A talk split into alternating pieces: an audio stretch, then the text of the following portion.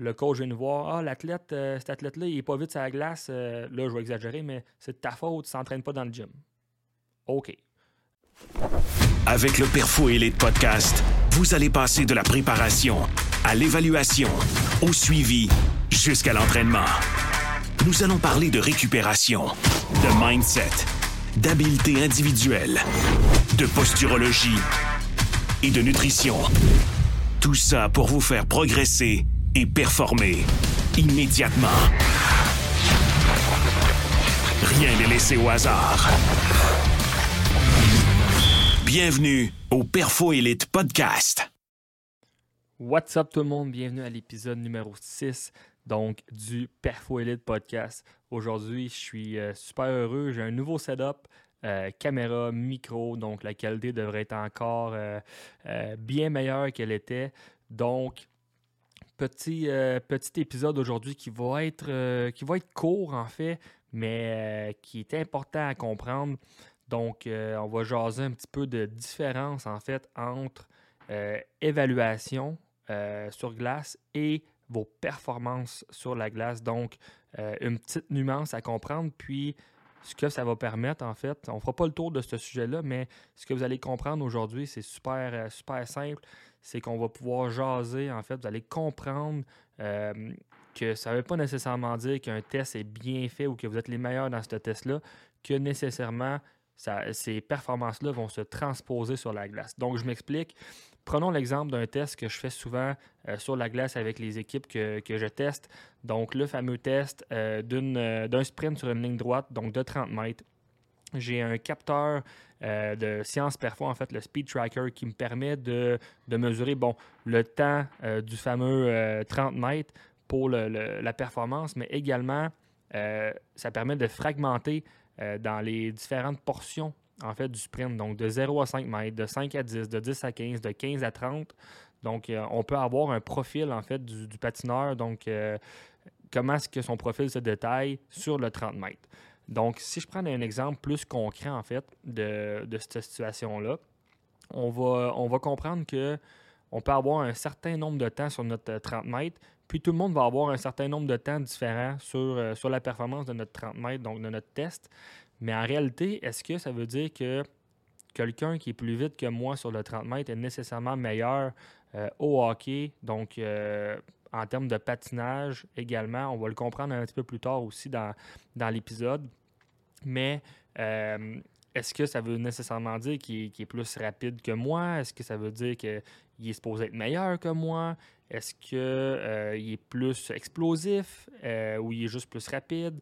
Donc, ça ne répond pas réellement à la question. Euh, je je m'explique. Euh, c'est pas rare que je vois des, scores sur le 30 mètres qui est sensiblement le même, en fait, euh, parmi les joueurs quand, que, quand que je les teste. Mais quand on décortique le profil du patineur, donc le, le profil un peu de, de- vitesse, donc la courbe de vitesse de, ce patineur-là, euh, il y en a qui vont aller chercher une, une vitesse très rapidement, donc leur vitesse de croisière, vitesse maximale très rapidement. Après ça, ils vont atteindre un plateau, puis ils vont euh, régresser graduellement vers le, le 30 mètres plus que le 30 mètres avance. Tandis que d'autres, ça prend beaucoup plus de temps à aller chercher leur vitesse maximale, mais ils vont chercher une vitesse maximale plus élevée que euh, le partner avant, ce qui fait qu'ils arrivent généralement, probablement, avec le même temps sur le 30 mètres. Mais c'est deux types de, de force, de courbe de vitesse complètement différentes. Puis on va voir plus tard, en fait, la différence entre les deux, puis pourquoi que un est peut-être plus à prioriser que l'autre euh, sur notre, euh, notre 30 mètres. Donc, il faut comprendre que dans une partie, puis tout ce que je dois dire là, les chiffres et tout, c'est prouvé scientifiquement, c'est prouvé avec des analyses. Euh, Aujourd'hui, on utilise des, euh, des outils de mesure en temps réel dans des matchs, euh, dans des pratiques, comme exemple euh, Catapult, qui permet euh, de mesurer énormément de variables pendant une partie de hockey, pendant les pratiques. Euh, généralement, la NHL utilise euh, le plus possible, euh, tout le temps à la discrétion des joueurs, mais euh, il y a beaucoup, beaucoup de données qui en, qui en, qui en sortent de là, dont la vitesse, généralement, de, patinage des joueurs, la distance parcourue également des joueurs. Donc, donc super, super intéressant. Donc, je pourrais faire une capsule un peu plus précise sur ce genre d'analyse-là qui, qui- est vraiment cool à, à voir, en fait. Puis qu'on, parfois, on réalise pas le nombre de de distance qu'on parcourt dans une, dans une partie. Mais quand on a ces chiffres-là, ça, ça, te remet un petit peu en, question, puis tu, te reposes, tu sais, oh, OK, ben ça va changer peut-être un petit peu mon approche par rapport à certains paramètres dans le gym, par exemple.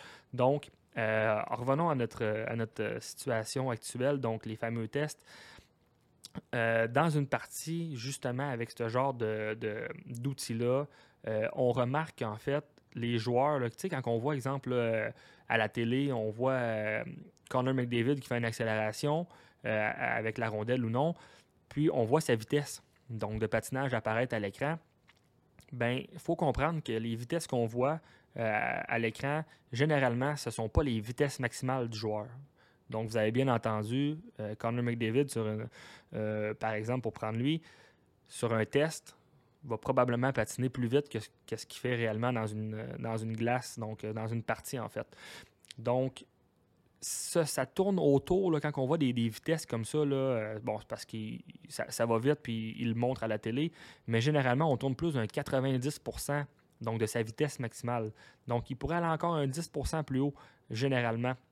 Donc, euh, sur un test de 30 mètres, où est-ce qu'on va chercher généralement une vitesse maximale vers la moitié slash la fin de notre 30 mètres, ben c'est pas vraiment euh, ce qui est le plus, euh, disons, important dans une game parce que tu vas jamais, ou presque jamais, chercher cette vitesse-là dans une partie. Donc, ton, 30, ton, ton temps de 30 mètres, quand est-ce que tu vas faire un sprint à vitesse maximale de 30, 40 mètres, 40 verges, peu importe, sur une glace? Jamais ou pratiquement jamais. Donc, c'est pour ça l'importance de faire un test, exemple, mais de le décortiquer en segments. Parce que là, ça va nous permettre de voir, en fait, où est-ce qu'il est le, le, problématique dans sa, dans sa vitesse linéaire, donc dans sa courbe de vitesse à l'athlète. Donc, ça permet de voir est-ce que c'est son départ qui, qui est problématique, est-ce que c'est euh, tout de suite après son départ, qu'il y a de la misère encore à, aller chercher une certaine vitesse, donc aller chercher sa, vitesse euh, de croisière, donc sa vitesse maximale, par exemple. Euh, donc, c'est là que ça permet de venir, de venir jouer, en fait, avec, avec tout ça. Donc, tu sais, les fameux tests, 30 mètres, 20 mètres, peu importe, de sprint, mais avec un chronomètre, ben malheureusement, c'est bien beau, ça nous donne une donnée, on peut comparer des joueurs, mais est-ce que réellement on compare ce qui se passe sur la patinoire? Peut-être que oui, peut-être que non. La réponse est plus souvent non que oui, mais il euh, faut, comprendre la nuance, en fait, entre, euh, entre ce genre de test-là qui se passe aussi dans le gym ou sur la glace, mais euh, que ça ne veut pas nécessairement dire qu'il y a une corrélation directe puis un impact direct sur nos performances sur glace. Donc, ça, c'est un des, facteurs, en fait. Puis, pour appuyer, en fait, tout ça aussi, c'est que, tantôt, je vous disais comparer un ou l'autre, est-ce que c'est qui qui le, qui a, qui a la meilleure stats, est-ce que c'est lui qui accélère le plus rapidement possible, qui va chercher sa vitesse maximale le plus vite possible, ou c'est l'autre qui réussit à faire un meilleur temps sur le 30 mètres, puis il va chercher une vitesse plus vite, mais plus vers la fin de son 30 mètres. Il euh, faut comprendre que dans une, dans une partie, généralement, euh, on, va, on va patiner en moyenne environ vers du 60-70% de notre vitesse maximale. Donc, c'est généralement, en moyenne, c'est pas, pas là qu'on va patiner le plus rapidement euh, dans, une, dans une game. Oui, il va y avoir des stretches qui vont être extrêmement vite. Il y avoir des stretches qui vont être rapides, des stretches qui vont être moyens. Puis, c'est normal, il y en a des stretches qu'on va patiner presque peu, qu'on va plus glider, donc on va se laisser glisser. Euh, dans une, si on prend tout ça en compte, on fait une moyenne, c'est environ un 60-70% de notre vitesse maximale qu'on va patiner dans, une partie. Donc, euh, ce qui est à comprendre ici, c'est qu'est-ce qui est réellement important euh, chez un joueur de hockey. Ça va toujours, toujours, toujours être. Euh, le hockey étant un sport qui est de stop and start, donc de changement de direction, d'arrêt-départ, donc de décélération et de réaccélération. C'est un sport qui demande beaucoup, beaucoup de ces paramètres-là. Donc, c'est tout le temps, ou presque tout le temps, ta capacité à décélérer qui va jouer un grand rôle. Donc, dans le test du sprint, on ne le voit pas, mais ça ici, avec d'autres tests, on peut le voir, c'est ce paramètre-là qui va jouer un grand rôle sur tes performances, mais également ta capacité à accélérer. Donc, à refournir de l'accélération, de la vitesse le plus haut possible, le plus rapidement possible.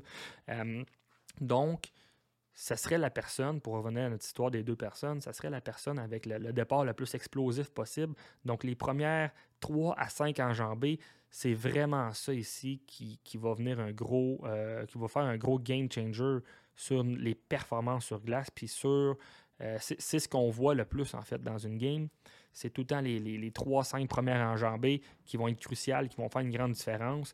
Donc, il euh, faut prendre en considération que euh, quand on fait des, évaluations dans ce genre-là, ce n'est pas nécessairement le, temps ou le, euh, temps final qui, est important, en fait, mais c'est réellement de décortiquer le test puis de pouvoir voir qu'est-ce qui est réellement, qu'est-ce qui, qu'est-ce impacte réellement. c'est un peu la même chose que si on prend un exemple hors glace, puis comme test, puis on a accès à des plateformes de force puis on demande de faire un saut, ben la plateforme de force va pouvoir nous donner notre temps de contact, notre temps de décélération euh, avant de pouvoir se repropulser vers, le, vers le, haut pour sauter le plus haut possible. Donc, ça ne fait pas juste nous donner un Ah, tu as sauté 22 pouces. OK, on passe au prochain. Ça nous donne beaucoup d'autres données euh, qui peuvent déterminer en fait un profil de force-vitesse d'un athlète, entre autres, mais également de voir quel est le paramètre qui est le plus euh, problématique dans, euh, dans le saut en tant que tel? Est-ce que c'est la portion plus d'accélération? C'est la portion de euh, le, le ratio de décélération-accélération? C'est-tu juste la portion accélération? Par exemple. Par la suite, un coup qu'on décortique tout ça comme il faut, souvent on va, on va voir, ah, par exemple, le coach vient nous voir Ah, l'athlète, euh, cet athlète-là, il n'est pas vite sur la glace. Euh, là, je vais exagérer, mais c'est de ta faute, tu ne s'entraîne pas dans le gym. OK. Euh, des fois, ça va être l'inverse. Ça, ça, joue un petit peu, puis ça ne communique pas entre les, professionnels, entre les membres de l'équipe, exemple. donc, ce qui est important de comprendre ici, c'est qu'il faut voir un peu. Il faut, faut, le voir un peu en graphique. Donc, essayez de vous imaginer deux droites qui se croisent pour faire un, euh, un, graphique. Donc, on a euh, quatre cadrans où est-ce qu'on a une des, euh, des, courbes, en fait, que c'est performance dans le gym. Puis on a une autre courbe qui est performance sur la glace. Donc, bon, on s'entend que quelqu'un qui, va, qui performe dans le gym puis qui performe sur la glace, ça va bien. Le transfert entre les deux se fait à merveille. Donc, ça, c'est dans le cadran qu'on veut aller on va l'appeler le cadran 1, c'est vraiment à lui qu'on veut aller cibler le plus possible. On va prendre l'exemple par la suite de quelqu'un qui est, euh, on va dire, qui patine pas vite. Comme on va le dire comme ça, mais dans le gym, il est très puissant, il est très explosif, il est, fort. Donc, c'est dans sa courbe de, force, performance dans le gym, il est dans le haut, mais dans performance sur la glace, il n'est est pas là, là, il est dans l'autre cadran. Euh, donc, on va dire dans, le cadran 2. Ben là, tu sais, souvent les gens vont peut-être dire Ah, il n'est pas vite parce qu'il n'est pas fort, il n'est pas ainsi de suite, mais dans le gym, tout va bien. Donc là, on voit qu'il y a un. Oh, OK, il y, a, quelque chose qui se passe. C'est-tu euh, le, transfert du gym à la glace qui n'est pas efficace? C'est-tu euh, au niveau de ses skills sur la glace qui ne sont pas efficaces? Il y a de la misère avec ses edges? Sa position de départ sur un sprint, par exemple, euh, c'est croisé, c'est enjambé. C'est, il est où le problème? C'est-tu vraiment plus au niveau des skills? Donc, le problème au niveau du positionnement sur la glace, donc ça se peut. Donc là, c'est là que ça vient pertinent de pouvoir comparer, en fait, donc notre fameux profil force vitesse de gym versus sur la glace. Donc, si on voit que dans le gym, son profil force vitesse est, est impeccable, mais que sur la glace, aller chercher de l'explosivité, c'est difficile, ben, probablement que le problème ne vient pas du gym, mais vient probablement plus de peut-être sa position, sa technique, ses edges, la façon qu'il qui, qui, qui, joue au hockey, en fait. Donc, il faut, faut, apprendre cette nuance-là, que tout ne se passe pas dans le gym, tout ne se passe pas sur la glace, mais c'est vraiment un mélange des deux qui est, qui est super important. Si on continue un petit peu, encore une fois, l'exemple, mais que, bon, on va prendre l'exemple numéro, euh, on va prendre le cadran 3. Donc, quelqu'un a zéro performance dans le gym, une courbe de force affreuse, pas fort, pas vite, pas puissant. Puis également sur la glace, bon, ben, son problème peut venir de un ou l'autre, mais peut venir aussi des deux. Peut-être un, problème au niveau des, techniques, des skills, mais également peut-être un, problème au niveau euh, de ses capacités physiques, donc euh, compétences physiques, donc dans le gym. Donc ça, c'est le cadran. Ça revient un petit peu complètement à l'inverse de quelqu'un qui est super bon dans le gym, super bon sur la glace. Puis là, je parle pas bon euh, ah, il fait 8 points par match. C'est bon euh, niveau performance dans l'ensemble. Donc, tant au niveau de l'efficacité de, son patinage et tout ça. ensuite de ça, ben, on peut avoir l'inverse de notre option numéro 2, donc du cadran numéro 2, où est-ce que peut-être que quelqu'un pourrait être super performant sur la glace, mais très peu performant dans le gym. Ça, c'est généralement un, endroit où est-ce qu'on aimerait se situer parce que si on vient augmenter nos performances dans le gym de façon adéquate, bien entendu, sur la glace, s'il y a déjà toutes les skills nécessaires, donc il y a des edges incroyables, des départs incroyables, les techniques sont là, ben tout va s'améliorer euh, quasi à l'exponentielle. Il va prendre un sale edge sur les autres. Donc, ça, c'est un endroit qu'on aimerait être, en fait, là aussi. Euh, donc, il faut, comprendre qu'il y a plusieurs situations que les, la glace, le hors-glace, c'est interrelié. Puis ça ne veut pas dire qu'il est mauvais à une place qui est mauvais à l'autre. Puis ça ne veut pas dire que vu qu'il est bon à une place, qu'il va être bon à l'autre. Il faut comprendre que euh, là, là, je mélange deux de nos piliers qu'on travaille, nous, euh, chez, euh, chez Perfoilite. Donc, on travaille, là, je parle du pilier de l'entraînement, mais je parle également du pilier des skills, habiletés individuelles, collectives, ainsi de suite. Donc, pour résumer rapidement, c'est rare qu'on est tout le temps dans une phase à vitesse maximale au hockey. Donc, ton temps sur un 0,30 mètres est peut-être pas nécessairement la, variable qu'on voudrait regarder le plus, mais on voudrait décortiquer ce temps-là en différentes phases pour pouvoir avoir une meilleure idée globale de, l'athlète, supposant qu'on patine environ entre 60 à 70% de notre vitesse maximale pendant une game en moyenne. Donc, ça serait important de venir travailler tout ce qui se passe beaucoup, beaucoup en dessous de cette vitesse-là. Donc, pour aller chercher notre fameuse 65-70% euh, de vitesse maximale, donc nos fameux 3 à 5 euh, enjambées initiales, c'est vraiment ce qui est crucial étant un sport qui est beaucoup de changement de direction, de décélération, accélération, donc de stop and start, d'arrêt-départ. C'est super important de venir travailler ça, tant sur la glace, mais que, sur, euh, que dans le gym, en fait. Donc, euh, ça, résume, ça résume bien un petit peu la, différence ou la nuance à prendre en compte, euh, en considération, en fait, entre les, les évaluations hors glace, les évaluations sur glace également. Super, super important de venir décortiquer euh, ces phases-là. Donc, c'est crucial parce que sinon, on peut se tromper dans des décisions euh, qui sont supposées être faciles à prendre, en fait, quand on, utilise des bons outils puis des, bonnes analyses de, nos tests. Euh, très important de faire des tests qu'on va justement, qui vont nous servir, en fait. faire des tests pour faire des tests, ça vaut pas de la merde. Donc, c'est important de faire des tests qui vont nous servir, mais aussi qui vont euh, nous donner le plus d'enseignement possible sur, euh, sur un athlète. Euh, donc, ça fait pas mal le tour concernant cette, différence-là. Puis, il faut prendre en compte aussi que au hockey, oui, c'est un sport qui est de plus en plus rapide, mais plus que le sport est rapide, plus que tu patines rapidement, plus que tu dois prendre des décisions rapidement plus que ton hockey IQ doit être développé, puis plus que tu as peut-être de chance à l'erreur. Ta marge d'erreur va agrandir énormément si tu augmentes ta vitesse de patinage considérablement, mais pas tes prises de décision. Donc, euh, ça, ça pourrait être le sujet d'un autre, euh, autre podcast, mais il faut, faut, comprendre que ton objectif, c'est pas nécessairement juste d'augmenter non plus ta vitesse euh, de patinage, mais ta vitesse d'exécution, de prise de décision également, ton, ton fameux hockey IQ, ton hockey sense. C'est super important de le développer parce que plus que tu vas vite, plus que ta prise de décision doit être rapide, puis plus que tu as de chance à l'erreur si tu n'augmentes pas ça. Donc, euh, c'est pas mal le, tour pour euh, le podcast d'aujourd'hui. Donc, si jamais vous avez aimé, que vous avez des idées ou des, incertitudes, des questions, peu importe, ça va me faire plaisir de, de vous répondre. Écrivez-moi. Euh, encore une fois, vous avez des idées euh, de, prochains sujets que vous voulez qu'on élabore plus en détail, peu importe. Écrivez-nous-le. Écrivez -le. Ça va nous faire plaisir de, de, tourner un podcast par rapport à ça. Si je dois inviter des.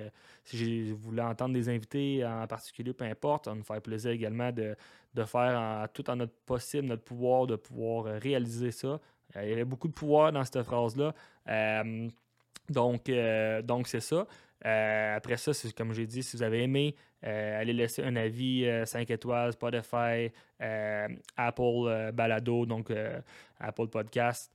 c'est vraiment ce qui, ce qui nous permet de pouvoir aider le plus de joueurs possible. En fait, plus, plus que ce podcast-ci se fait découvrir, plus que d'athlètes on peut aider, euh, au travers euh, de, ce podcast-là en donnant de l'information qui est valide, euh, puis des trucs en fait qui peuvent, qui peuvent les aider immédiatement. Donc, sur ça, je vous souhaite une très bonne fin de journée, puis on se dit à la semaine prochaine.